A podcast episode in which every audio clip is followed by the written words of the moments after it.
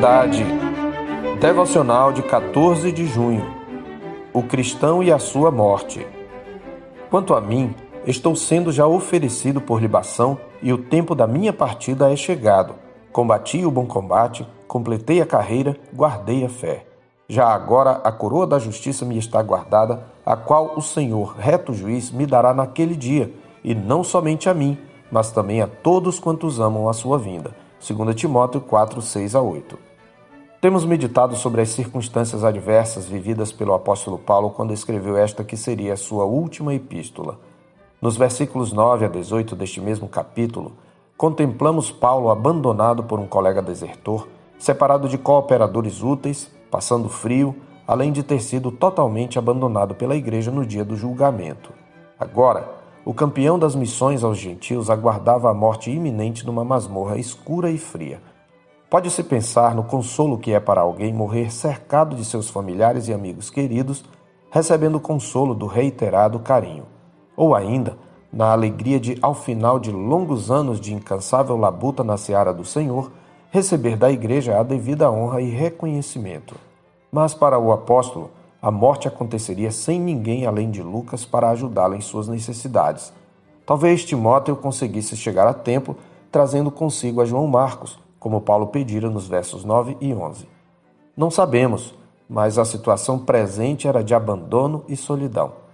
Crente, como você encararia sua morte iminente, principalmente em circunstâncias tão adversas? No texto da nossa meditação, temos a visão de Paulo sobre sua própria morte. Já ressaltamos que o cristão não abandona sua confissão de fé, mesmo nos momentos mais tensos, pois é nesses momentos que revelamos em que realmente cremos. Em suas palavras de despedida, temos a impressão de que a vida de Paulo passou como um filme diante dos seus olhos. Partindo da sua situação presente, Paulo faz uma retrospectiva do passado e projeta sua visão do futuro que o aguardava. Suas palavras são como um modelo de como o crente deveria encarar sua morte. Talvez por muito menos, alguns cristãos seriam dominados pela autopiedade pelo desespero, vendo-se a si mesmos como vítimas da igreja e do mundo. Mas esta não foi a perspectiva do prisioneiro de Cristo.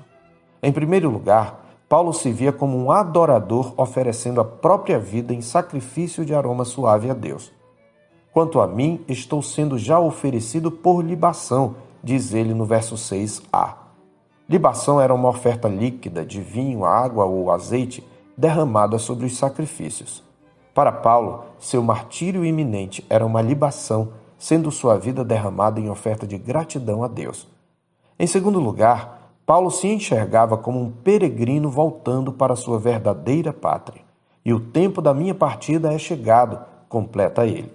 Ao mencionar a morte esperada, ele evoca a figura de um navio levantando âncora ou de um soldado ou peregrino levantando acampamento, trazendo também a ideia de retorno.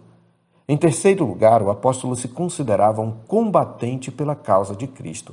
Ele ainda não terminara. Ele testifica no verso 7: Combati o bom combate. Temos aqui um termo que designava a luta entre gladiadores.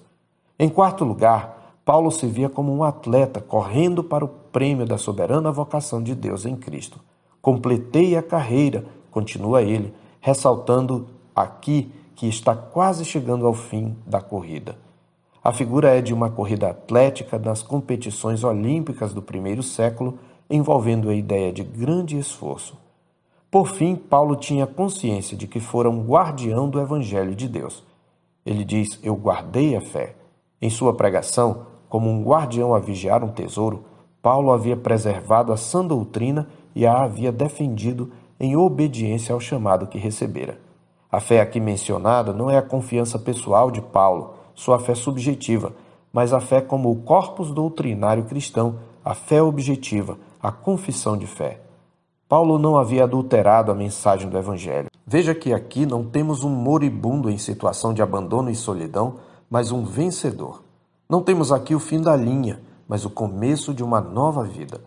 Paulo termina falando do que o aguardava. Não esperava o cadafalso, mas a coroa da justiça. Não a condenação de César, mas o prêmio do verdadeiro Senhor e reto juiz. Não a morte, mas a eterna bem-aventurança reservada para todos quantos amam a sua vinda. E não é que Paulo se achasse justo por suas próprias obras. Antes, a coroa da justiça aguardada era a coroa que Cristo havia conquistado e prometeu a todos aqueles que o seguissem, a coroa da justificação pela fé em Cristo.